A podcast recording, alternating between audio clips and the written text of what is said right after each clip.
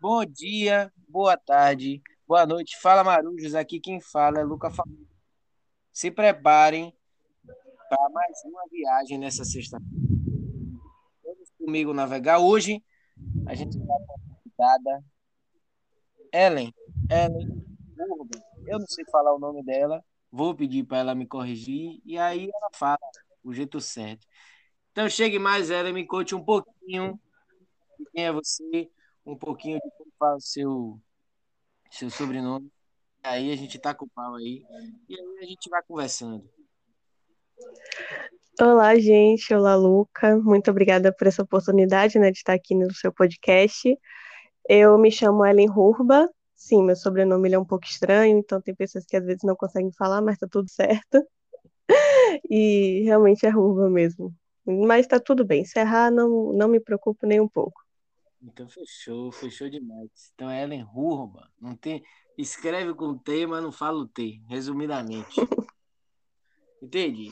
Mas vamos que interessa. Me, se apresente um pouquinho para justificar o porquê que a gente já vai começar com a cultura do cancelamento e tal. Falar porquê que a gente comentou sobre você no último episódio. Me conte aí um pouquinho sobre sua trajetória até agora, para a gente de fato entrar nesse mar aí sobre esse assunto. É, eu, eu sou estudante de Relações Públicas pela Unifax, eu estou, inclusive, cursando o sétimo semestre, e o Luca e o William comentaram no último podcast sobre, sobre mim, sobre a questão da cultura do cancelamento, porque desde o ano passado, é, a cultura do cancelamento é o meu objeto de estudo dentro de uma pesquisa. Eu sou pesquisadora voluntária é, pela FAPESB, e o, realmente o meu objeto de estudo é a cultura do cancelamento e como é que ela pode impactar a opinião pública na contemporaneidade. Então, o, minha, o meu objeto de pesquisa, de estudo, envolve essas duas, esses dois conceitos, esses dois fenômenos muito importantes um, para questões sociais e foi uma coisa que realmente sempre me, que me interessou muito desde que eu descobri sobre esse fenômeno cultura do cancelamento. E, inclusive, também é o tema do meu TCC, claro, porque eu me interessei muito, eu me apaixonei por esse tema, e também é o tema do meu TCC. Aí, por isso que o Luke e o William comentaram sobre isso, inclusive eu ri horrores. Eu ri horrores quando eu escutei que eu estava lá ouvindo o podcast e começava a falar de cultura do cancelamento, aí do nada. Inclusive, eu estou convidando Ellen. Eu fui convidada no mesmo podcast para poder participar e estou aqui. Os nomes vão surgir daqui. E se tiver outro nome daqui para frente, aí eu vou falar, vou convidar na maior cara de pau, rapaz. Porque é assim que aqui vai funcionar. Antes, eu acho, eu acho pelo menos coerente, é, já que você está aí pesquisando né, nesse, nessa trajetória aí, na sua trajetória, pesquisando esse assunto. Então, primeiro, antes da gente de fato começar a debater sobre isso, eu acho importante defini-lo. O que de fato é a cultura do cancelamento, um pouquinho de como surgiu e a parte teórica da coisa, para depois a gente entrar na profundeza da coisa e aí assunto, surgir os outros assuntos que com certeza vão surgir. Então, por favor, professora, aí, professora pesquisadora. Olha, a cultura do cancelamento, por ser um fenômeno relativamente atual não tem necessariamente uma definição. O que a gente tem são os estudos, inclusive alguns artigos já publicados a respeito do assunto, só que uma definição em si não tem.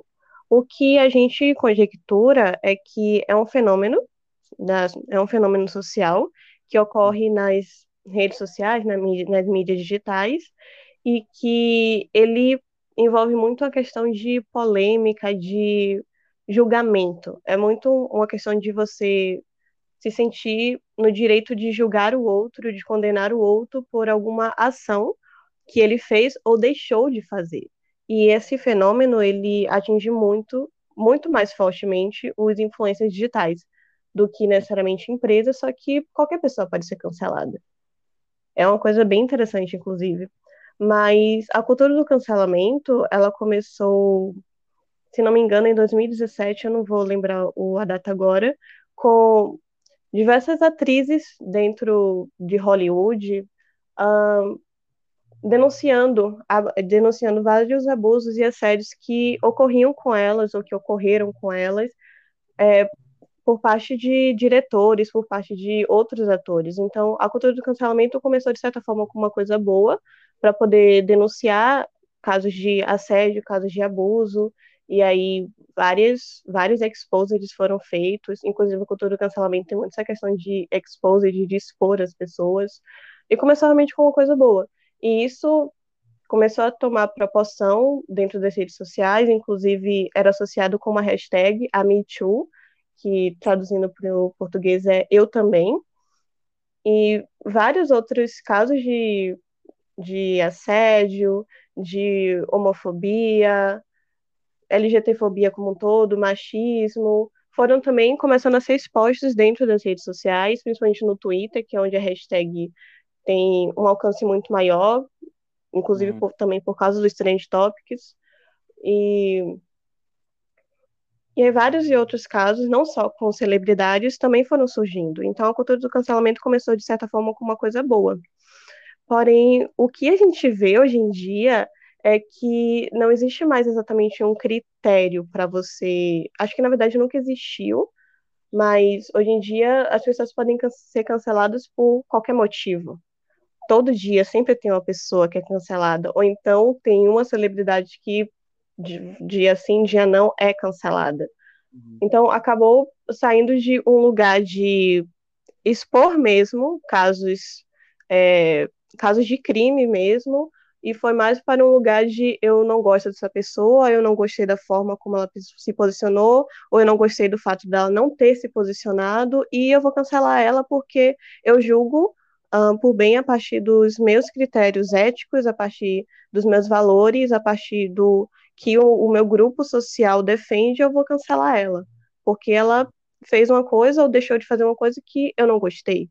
Então é muito mais para um lado de uh, um julgamento alheio em cima e pautado a partir de valores, e não necessariamente a partir de, por exemplo, de leis e de, de ordens, assim. Na verdade, é mais lei por uma questão jurídica, mas é como o pessoal chama, né, tribunal da internet. É como se nós, usuários dentro da rede, pudéssemos é, virássemos um tribunal e a gente cancela qualquer pessoa, só que sem ter algum tipo de critério mesmo. E essa parte é que é um pouco perigosa, porque às vezes as pessoas cancelam pessoas que às vezes é mais por um mal entendido do que necessariamente por questões reais mesmo. É, ou propositais, né? Aquela coisa que a gente vê, gente, grupo que é contra outro e vai lá e lincha ou expõe algo que aquela celebridade, aquela empresa, aquele, lá, aquele grupo, né? É, tá sendo exposto. E aí, eu tenho várias é, opiniões formadas a partir da minha cabeça, não sou nada disso, eu só sou uma pessoa que lê um pouquinho sobre tudo. É, e ve, eu vejo muito isso, assim.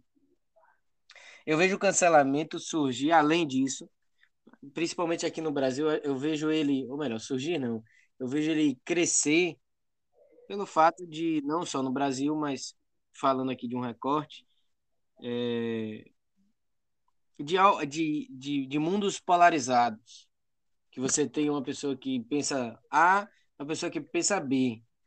E aí, ou A, B, C, D. E aí esses grupos sempre estão se, se degladiando e brigando. E aí, em algum momento, isso surge.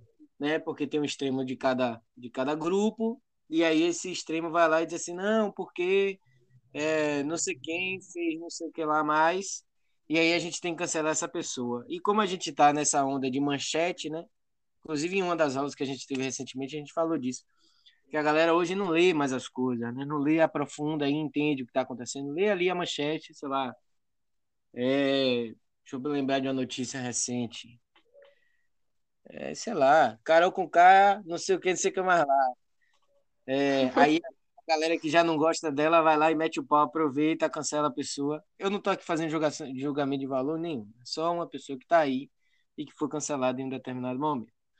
Mas eu vejo muito desse sentido. E aí, a partir da polarização, não só no cancelamento, eu vejo que existe o um moralismo falso, que foi até o que eu comentei com o William semana retrasada, que existe um moralismo do qual a gente vê assim, tipo, ah, eu acho A, só pode ser A, e todo mundo que eu gosto só pode pensar em A.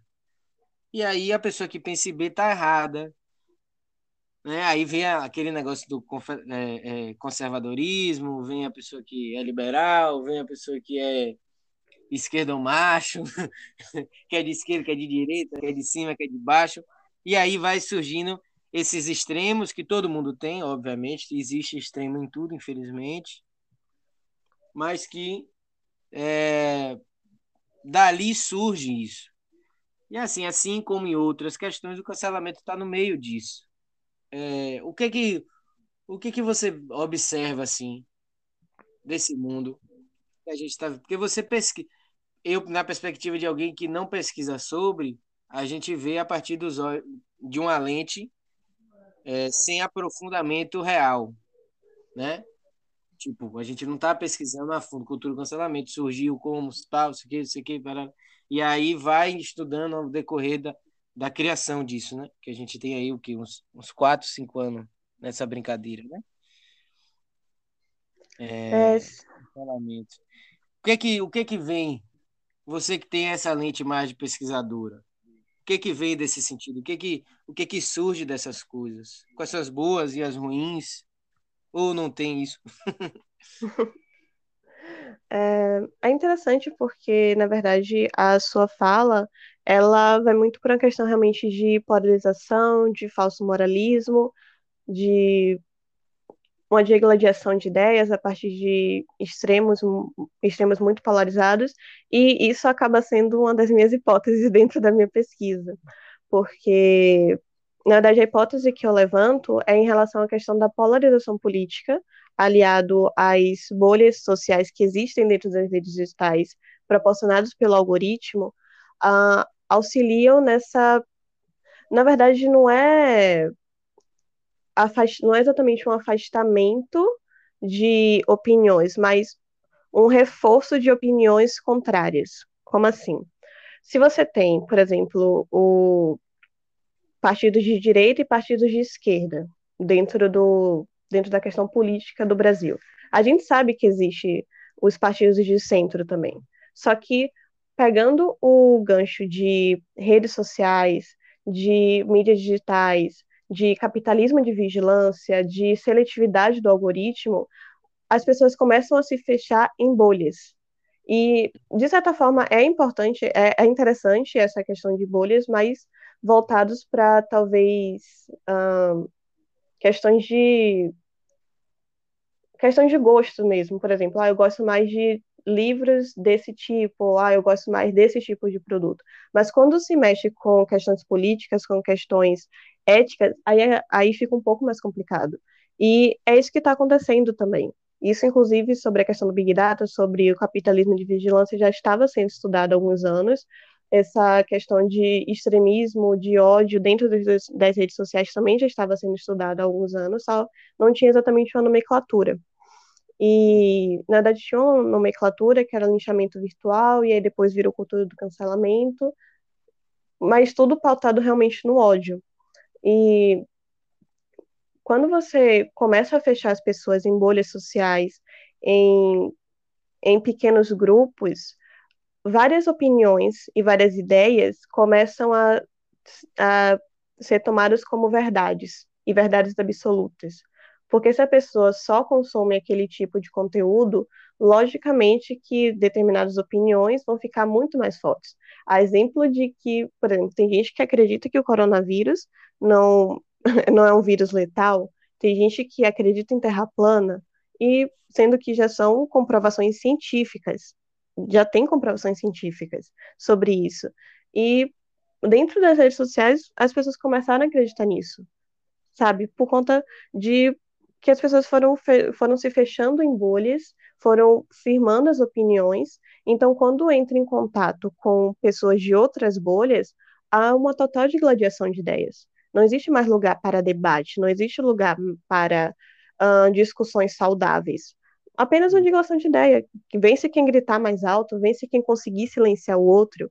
E aí a gente já puxa a questão da espiral do silêncio de Noelle Neumann. A gente tenta realmente vence quem conseguir silenciar o outro. Então, essa questão é muito perigosa. E a cultura do cancelamento está extremamente ligada nisso. Porque a cultura do cancelamento você quer excomungar alguém, você quer silenciar essa pessoa, você quer uh, trazer algum tipo de dano para essa pessoa, e aí também vem o boicote. Então é muito essa questão de extremismo. A gente está vivendo uma época de extremismo causado pelos algoritmos, sabe? Porque as pessoas estão se fechando em ideias. As pessoas não estão. E também tem a questão que a gente vive uma era da informação, só que acaba sendo uma des... de desinformação. Porque a gente recebe tantas informações e tantas informações o tempo todo que a gente não tem realmente tempo, como você falou, de se aprofundar em conteúdos. A gente lê uma manchete aqui, a gente lê uma notícia aqui, às vezes a gente lê só um tweet aqui, uma postagem aqui, e já toma aquilo como verdade. A gente não procura mais uh, se debruçar sobre aquilo. Sim, sim, com certeza. É, uh, se for falar de algoritmo, eu não posso nem negar, já vou, vai acabar servindo outro assunto. O algoritmo que a gente conhece parece um algoritmo é, quer dizer, no dia a dia o algoritmo ele é positivo, porque ele te ajuda a chegar nas coisas que você quer chegar, que você quer procurar.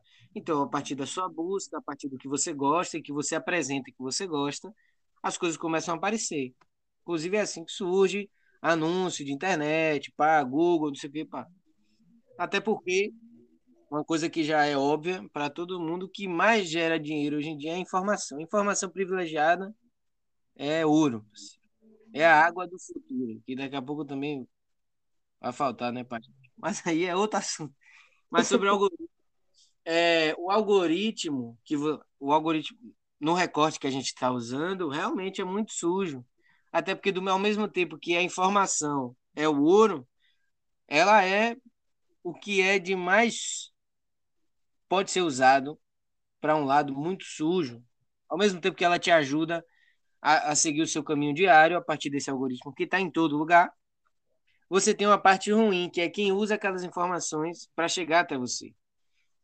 Por isso, inclusive, nessa era de informações, né, na era das informações que a gente está, que é a, a abundância de informações geradas pela democratização, pelo início da democratização da informação, né, com internet e tal, e que vão se juntando por conta da, da quebra da parede geográfica que a internet traz, pessoas que pensam pensam parecido. Por isso que a gente vê aí novas pessoas falando sobre a Ku Klux Klan, falando sobre o, né, o neonazismo, né? Que é uma tristeza, mas existe. E aí existem as bolhas, ao mesmo tempo que tem essas bolhas é, extremistas que a gente chama para o mal, tem as, tem as bolhas do né? E tem as bolhas de ah, quem gosta de carro, quem gosta de filme, quem gosta de filme de ação, Marvel, DC. E aí vai chegando nesse lugar que é você tendo informação sobre aquilo, você vai entrando no, num oceano de informações sobre aquele assunto. E aí, quando você vai tentar sair dessa bolha para conversar com outra bolha, você tá tão. Isso é um pensamento meu, não li em nada lugar, é uma coisa que, que vai surgindo a partir dos raciocínios que a gente vai tendo. Tipo, você tá aqui numa bolha sobre vegano, aí o vegano vai lá e sai, ele tá ali sempre vendo sobre vegano, ouvindo sobre vegano, falando sobre a comunidade vegana e vai entendendo, tipo, vai se aprofundando naquele assunto que ele gosta e que ele é adepto, e aí vai discutir com algum, sei lá, um cara que adora comer churrasco e que ele é apaixonado em comer churrasco, que ele vai comer churrasco com a maior alegria do mundo e que ele procure entender como fazer um bom churrasco, como tratar a carne, não sei o que, o carvão, abre o buraco, pá, é assim que você bota espelho, não sei o quê. E aí eles vão conversar. Quando essas pessoas têm um entendimento sobre o debate, ótimo. Mas hoje em dia é tão difícil falar sobre debate, porque você tá, um tá tão inteirado, nesse caso aqui que a gente criou, um tá tão inteirado no vegano, o outro tá tão inteirado nas carnes, quando eles vão conversar, um só vai ter o debate sobre carne, só vai ter argumento sobre carne, positivo sobre a carne. E o vegano só vai ter argumento positivo e negativo. Positivo para o vegano e negativo para a carne. Não tem aquele mais aquela aquela ideia de que as pessoas estudam as coisas, né? Pensam sobre as coisas, então fica aqui um falando, não, carne é bom, isso, isso, isso, isso, isso, isso aquilo, o homem começou a não sei o que pela carne, e que a carne, né? e o vegano, não, mas é mais saudável que isso, isso, isso, aquilo, parará, parará. E aí os dois ficam um falando de um ponto, o outro falando de um ponto, e nunca vai chegar no consenso, porque cada um está com um ponto. Né? O vegano não sabe profundamente sobre carne, e o, o cara da carne, a pessoa da carne, não sabe profundamente sobre o, o, o vegano. Então fica essas discussões, e aí é bem como você como você está dizendo, que, foi, que é uma das suas teses, né? A partir de dois pontos polarizados, onde um só vê um lado, o outro só vê o outro, e aí eles ficam se degladiando informações e tal. E aí, para ser mais fácil, quando a gente chega em um momento de ápice, de estresse, ou por uma falsa segurança na internet, onde você fala o que você quiser e não atinge ninguém, ou melhor, as coisas não voltam em tese para você, o cara vai lá e diz, não, porque é vegano, é tudo, tudo, sei lá, é tudo petista. é tudo petista, senão é esquerdopata, sei lá. Não estou dizendo que é isso, eu estou aqui criando uma, hipótese. E aí, ficar ali falando, não, não sei o que, fica... e aí o vegano se sente mal com aquilo. Né? Está se incomodando, e aí várias outras pessoas que apoiam sobre a carne vão falar, não, é isso mesmo, porque vegano é tudo fila da puta, o e aí o cara vai se, pô, mas aí não, não é isso. Então eu imagino que por essa, por essa polarização, de fato, surja essa, esse pensamento de desse cancelamento que hoje é, né? Como você bem falou também que o cancelamento não surgiu disso e provavelmente não era nem cancelamento, né? Era a ideia do expor algo que é ruim que a gente precisa falar sobre isso e tá tudo bem ou não tá tudo bem, né? E, e aí só que aí se tornou de outra forma, né? Se tornou de uma forma pejorativa, pejorativa onde você afunila o seu pensamento para machucar alguém. E não é machucar, óbvio, não é dar murra em alguém, que também acontece.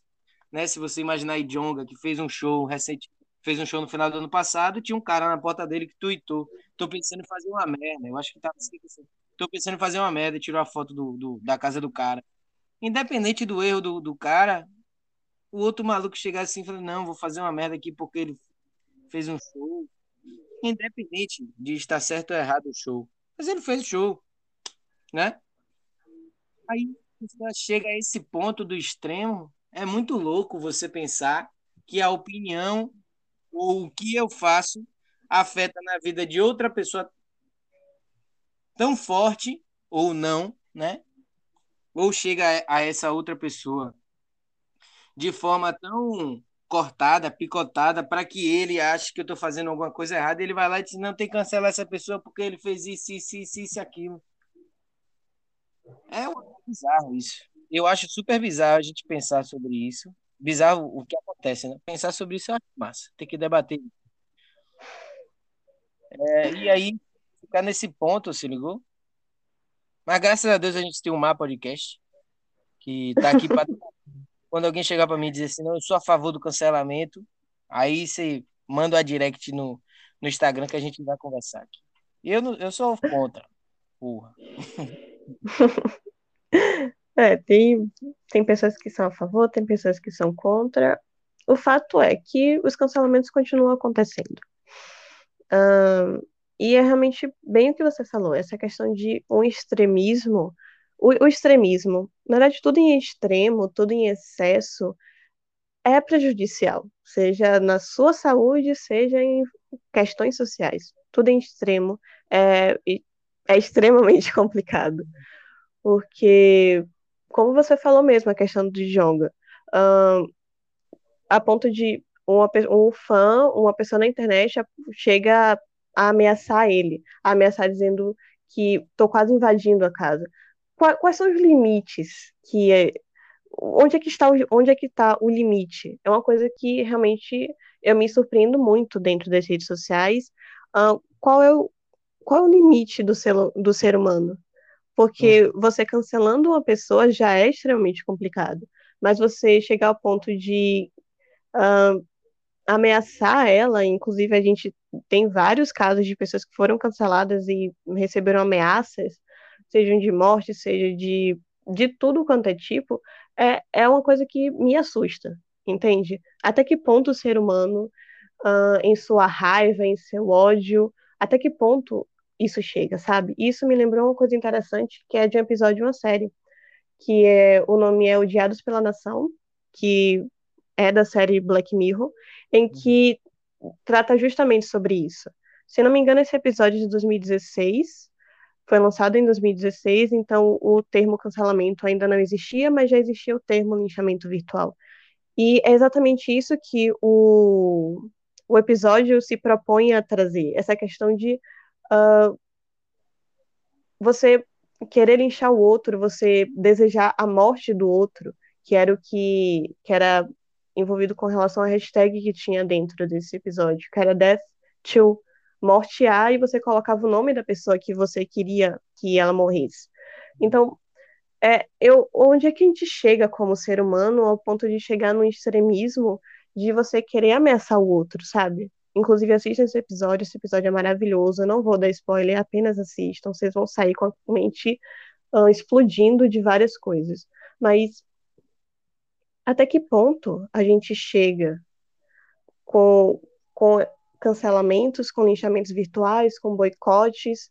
Até que ponto a gente chega de não querer escutar o, o, o outro, de não querer discutir, de não dar espaço para que a pessoa talvez se arrependa, talvez venha com um pedido de desculpa. Não, você está cancelado, não me importa a sua opinião, eu não quero mais te ver, eu vou boicotar a sua marca, eu vou boicotar o seu nome, porque segundo os meus padrões éticos, segundo os meus valores, você não tem mais o direito de falar nada. Uhum. Eu que mando aqui. A, onde, como é que a gente chegou nesse extremismo? Entende?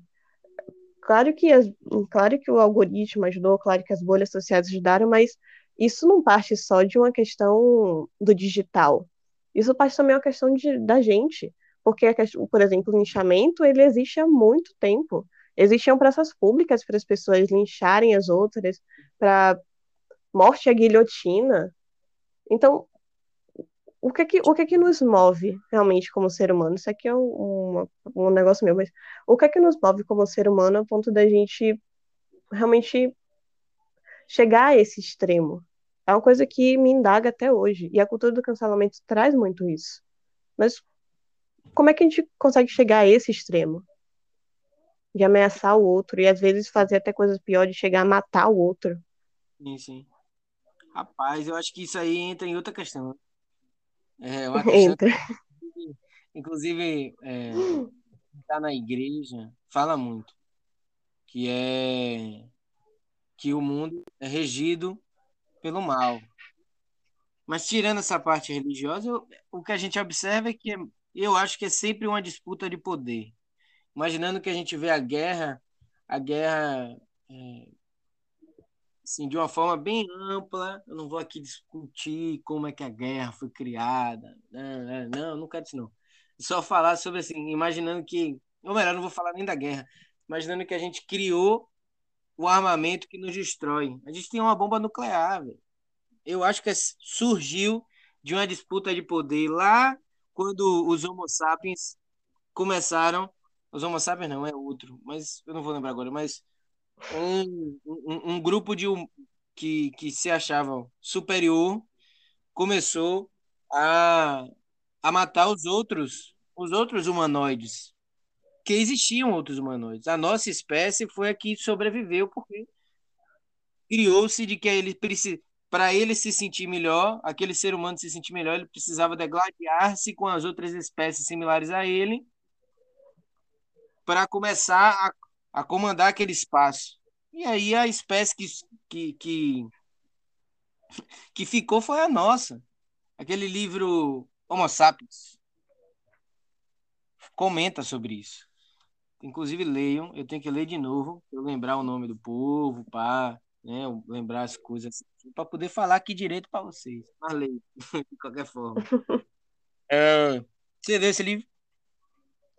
Confesso que não, mas eu vou adicionar minha lista de leitura para poder comprar e ler. Tanto Homo Sapiens como Homo Deus. Eu li, mas já tem um tempinho que eu li.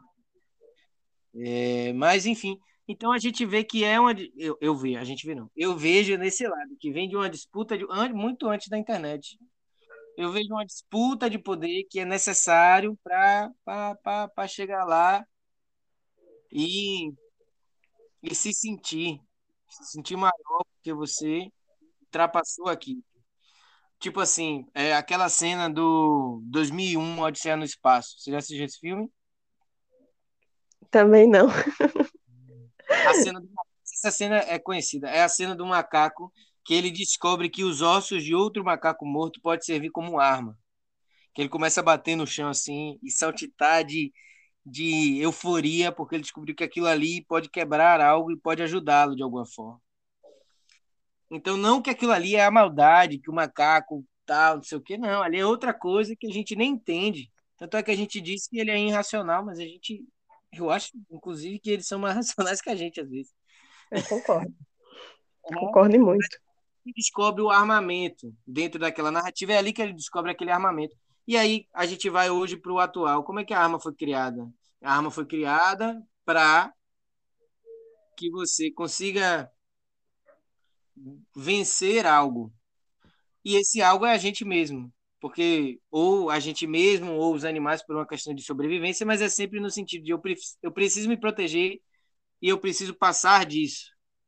Para que eu vou falar que é evolua, mas não é evoluir, né? Mas que eu preciso passar desse nível, dessa fase. Então eu moro na floresta e aí para eu é, é, para eu ultrapassar essa floresta para chegar no litoral, eu preciso ter um armamento, porque pode aparecer uma onça, pode aparecer isso, isso, isso, aquilo. Aí a gente vai atualizando, chegando no mundo que a gente está hoje, a gente está na, na internet. Como é que eu faço para me proteger? Silenciando o outro. Mas eu acho que é muito nesse sentido de poder, porque eu me sinto empoderado não que eu me sinta assim, eu, Luca, né? Mas eu me sinto empoderado no momento em que eu chego lá e disse assim: não, eu silenciei essa pessoa que eu acho que é errado. Que a minha moral, que minha ética diz que é errado. Que a minha igreja, que a minha religião diz que é errada. Que a minha, que a minha família diz que é errada. Que Rainha Elizabeth, que o Papa. Que a Terra plana. Que a Terra plana, NASA. Culpa da NASA.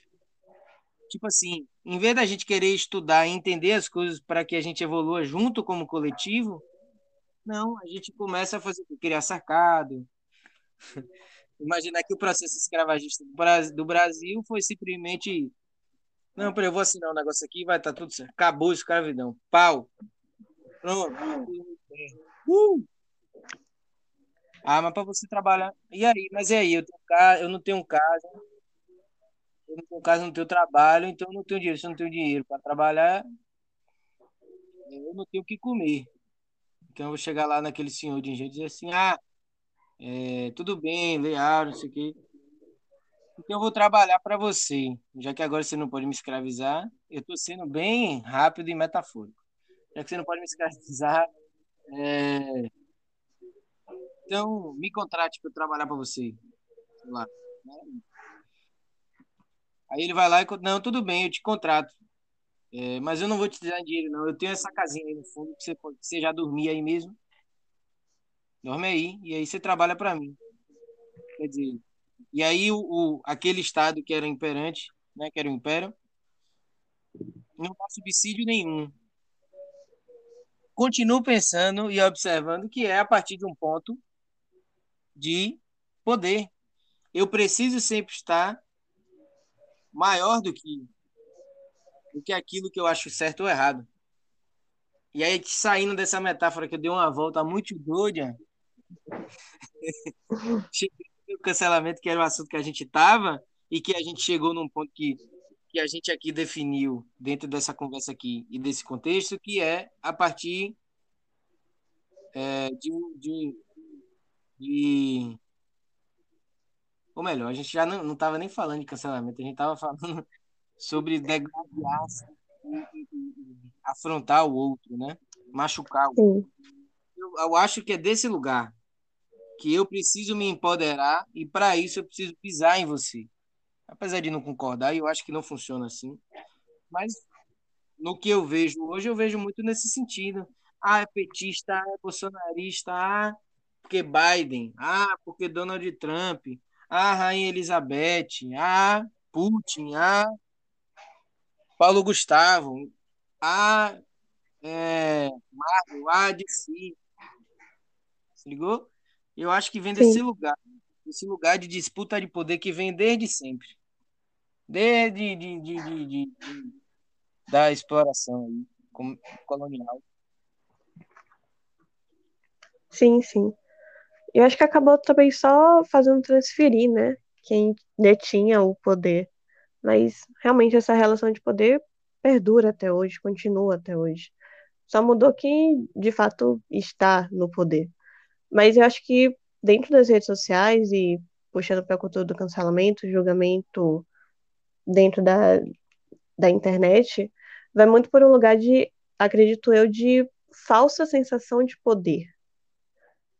É mais uma questão de aqui, aqui nesse exato momento, eu, como indivíduo, me sinto no direito, eu tenho o poder de te cancelar, eu tenho o poder de te excomungar da, da comunidade ao qual a gente está. E quando eu digo comunidade, no caso, comunidade internet. Eu, eu me sinto no direito, eu me sinto no, no dever de cancelar você, de te julgar, de boicotar a sua marca, de fazer você é, sair sair prejudicada de alguma forma. Isso às vezes também acaba entrando no, no efeito de manada, porque aí você vê, ah, eu vou, eu vou fazer uma thread aqui, que tem muito essa questão no Twitter, eu vou fazer uma thread de uma pessoa por, porque eu acho que ela, ela precisa ser cancelada.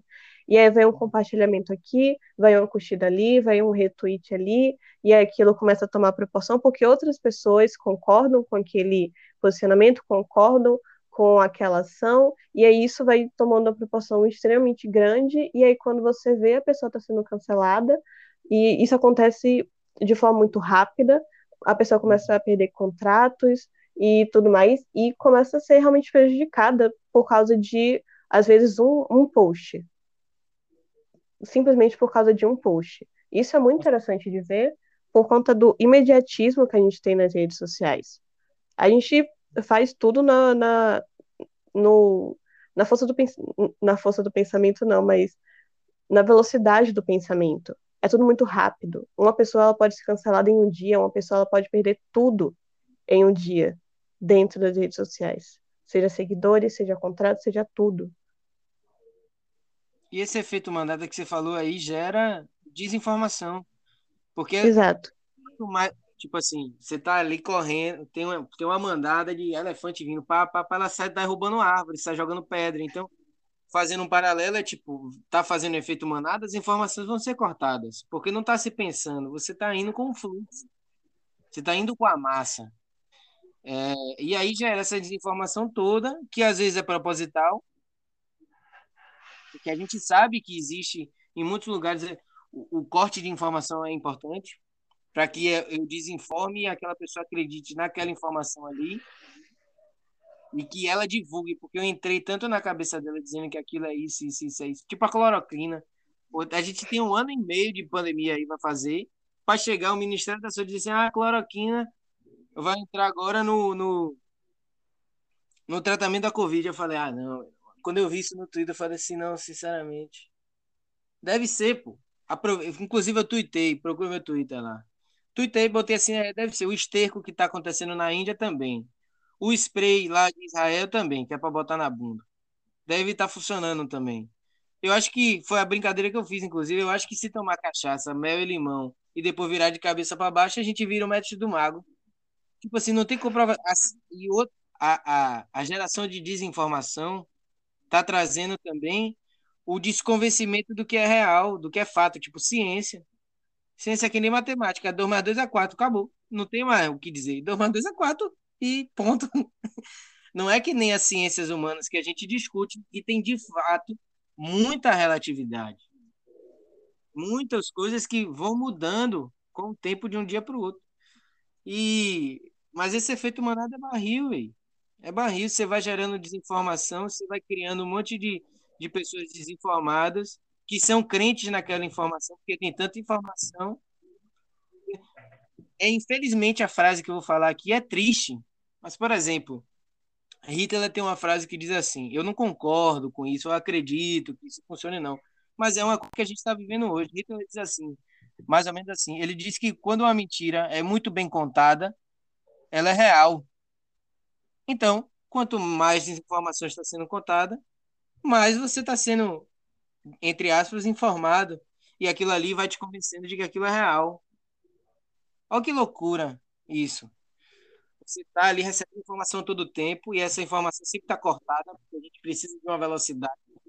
Parece, né? A gente parece que precisa, mas de fato não precisa.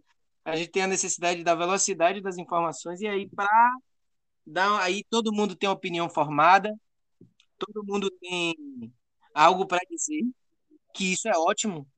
Tipo, todo mundo poder falar.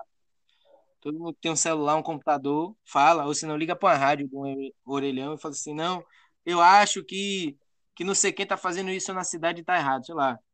Hoje você consegue fazer isso. Você manda o WhatsApp para rádio, você manda o WhatsApp para um, esse, esses programas que são menores para comentar. Você bota um Twitter, o Twitter aqui em Salvador, na, no Twitter não, a TV Bahia, quando você bota um Twitter, ela marca a TV Bahia, tem um horáriozinho do jornal de meio-dia que aparece os tweets para comentar sobre aquilo ali. Isso é muito legal, o fato de você democratizar né? E tirar a informação do alto, porque antes a gente tinha a informação das grandes grandes operadoras de informação, televisão, rádio, telefonia, as empresas, né? E tinha sair sair desse lugar de informação e ir para lugar onde a disseminação da informação é horizontal, onde várias pessoas podem falar. Uma pessoa que é acionista, um cara que vende picolé, ele tem, conseguiu trabalhar, conseguiu comprar o celular, e aí ele vai lá, bota no Twitter, alguns que são mais ligados nessa parada de internet, que não é todo mundo, ninguém é obrigado a nada. Ele tá lá, pá, tipo, pá, pá, bota lá, e eu acho que o picolé devia ser vendido mais barato para eu vender mais caro, sei lá, inventei aqui agora. Ou o acionista bota lá, mas eu acho, sei lá, ah, é. Aí ele tá lá discutindo o cara que vende picolé, uma coisa que antigamente era impossível de você fazer um cara do picolé discutir um assunto com um cara do acionista lá, um acionista da, da NASA, um cara que, sei lá, né? Hoje a gente consegue fazer isso, mas ao mesmo tempo que a gente consegue democratizar, a gente, em vez de estar tá informando todo mundo para que a, a sociedade evolua, não, a gente decidiu, a sociedade como tu decidiu, vou botar cada um em uma bolha, vou botar todo mundo para se degladiar, para não chegar a lugar nenhum porque todo mundo fica com desinformação, obviamente, e aí não acredita mais no jornal, não acredita mais naquele meio de comunicação, não acredita mais no cientista. Se ligou? É uma parada muito louca essa. Muito louca, muito louca. Eu fico viajando horas. Eu fico viajando horas. É né, que a gente está aí, quase todo dia a gente se fala por causa da faculdade. A gente fala sobre várias coisas, e uma dessas coisas é, é sobre isso a gente fala bastante. Mas, infelizmente, infelizmente, eu vou ter que finalizar a nossa viagem de hoje. E antes que finalize, Ellen, só a última. Joga para cá o que a gente está discutindo, antes que eu de fato finalize. E obrigado, muito obrigado por estar aqui, né, dentro dessas perspectivas que a gente conseguiu gravar só hoje. Mas tudo nosso e nada deles. Me conte aí, Vá. Inclusive, essas últimas partes que você falou, eu já estava aqui pensando em falar mais 10 mil coisas, porque isso me lembrou também da aula de neto, que a gente também, inclusive, estava falando sobre uh, essa desinformação, sobre que todo mundo dentro das redes sociais é, acha que consegue realmente discutir uh, com pessoas que, por exemplo, estudam na área, uma pessoa de saúde estuda por anos, um cientista estuda por anos para poder conseguir chegar àquele tipo de pensamento. Então, uh, não é desmerecendo o, o conhecimento eu não gosto dessa palavra, mas o conhecimento popular, mas de fato a pessoa estuda ali por anos e anos e anos para poder conseguir chegar em teorias, conseguir chegar em questões mais assertivas dentro da, da ciência e por causa da internet, por causa de informação aqui que eu colhi, outra informação ali que eu colhi, informações espaciais, eu acredito que as minhas opiniões conseguem bater de frente com opiniões já concretas, ou opiniões não, mas com comprovações científicas. Isso é realmente uma coisa que, que deixa a gente um pouco besta. E realmente, como você falou, a internet veio, e graças a Deus por isso, para democratizar a informação, só que o que a gente está vendo é realmente uma desinformação. Isso é muito perigoso, porque a gente está querendo deslegitimar uh, informações que a gente comprovações científicas que a gente passa anos e anos e anos estudando um debruçamento enorme, por exemplo, as pessoas da saúde, os cientistas que trabalham em questões de saúde, passam anos estudando, se debruçando sobre aquilo, para poder conseguir vacinas, para poder conseguir curas, e por causa de uma fala, por causa, às vezes, de uma notícia falsa, que é chamada fake news, que a gente está sempre vendo, as pessoas, as pessoas acreditam naquilo e tomam como verdade. Uma verdade Exato. absoluta, como se não tivesse mais opinião ou comprovação nenhuma que pudesse refutar aquilo que a gente está falando, aquilo que já foi comprovado.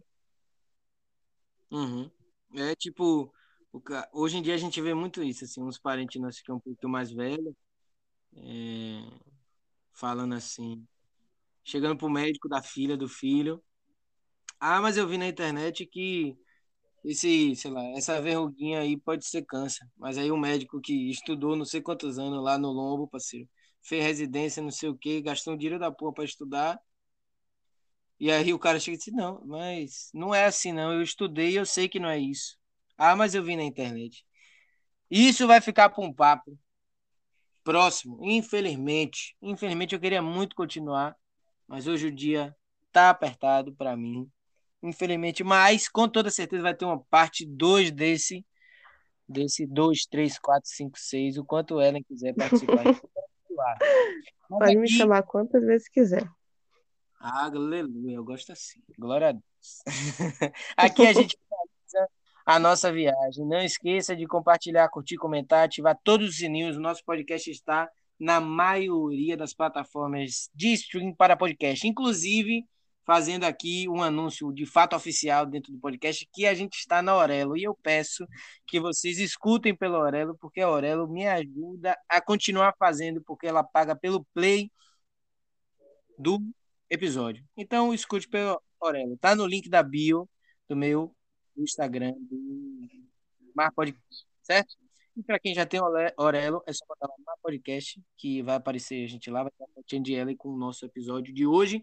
E vai ter a fotinha de William, o episódio que a gente gravou, certo? E antes de fato finalizar, eu aqui. Foi massa. E a gente não conseguiu de fato aprofundar aprofundar, mas a gente já teve um papo muito gostoso aí, quase uma hora de podcast.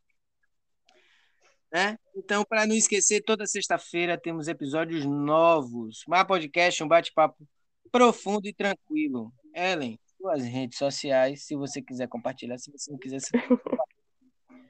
e seus agradecimentos, as coisas que você tem para falar aí para a gente finalizar.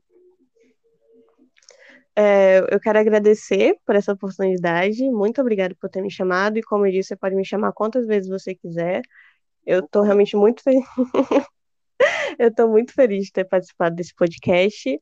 Uh, as minhas redes sociais tem o Instagram, né? Que arroba L underline e é só essa que eu vou divulgar, porque o Twitter eu não divulgo, é pessoal, só meu, pra eu lá reclamar da, da vida e das coisas que estão acontecendo nesse país. Mas muito obrigada e ficamos por aqui. Mar Podcast, um bate-papo profundo e tranquilo. Até a próxima. Um beijão em todos vocês, marujos.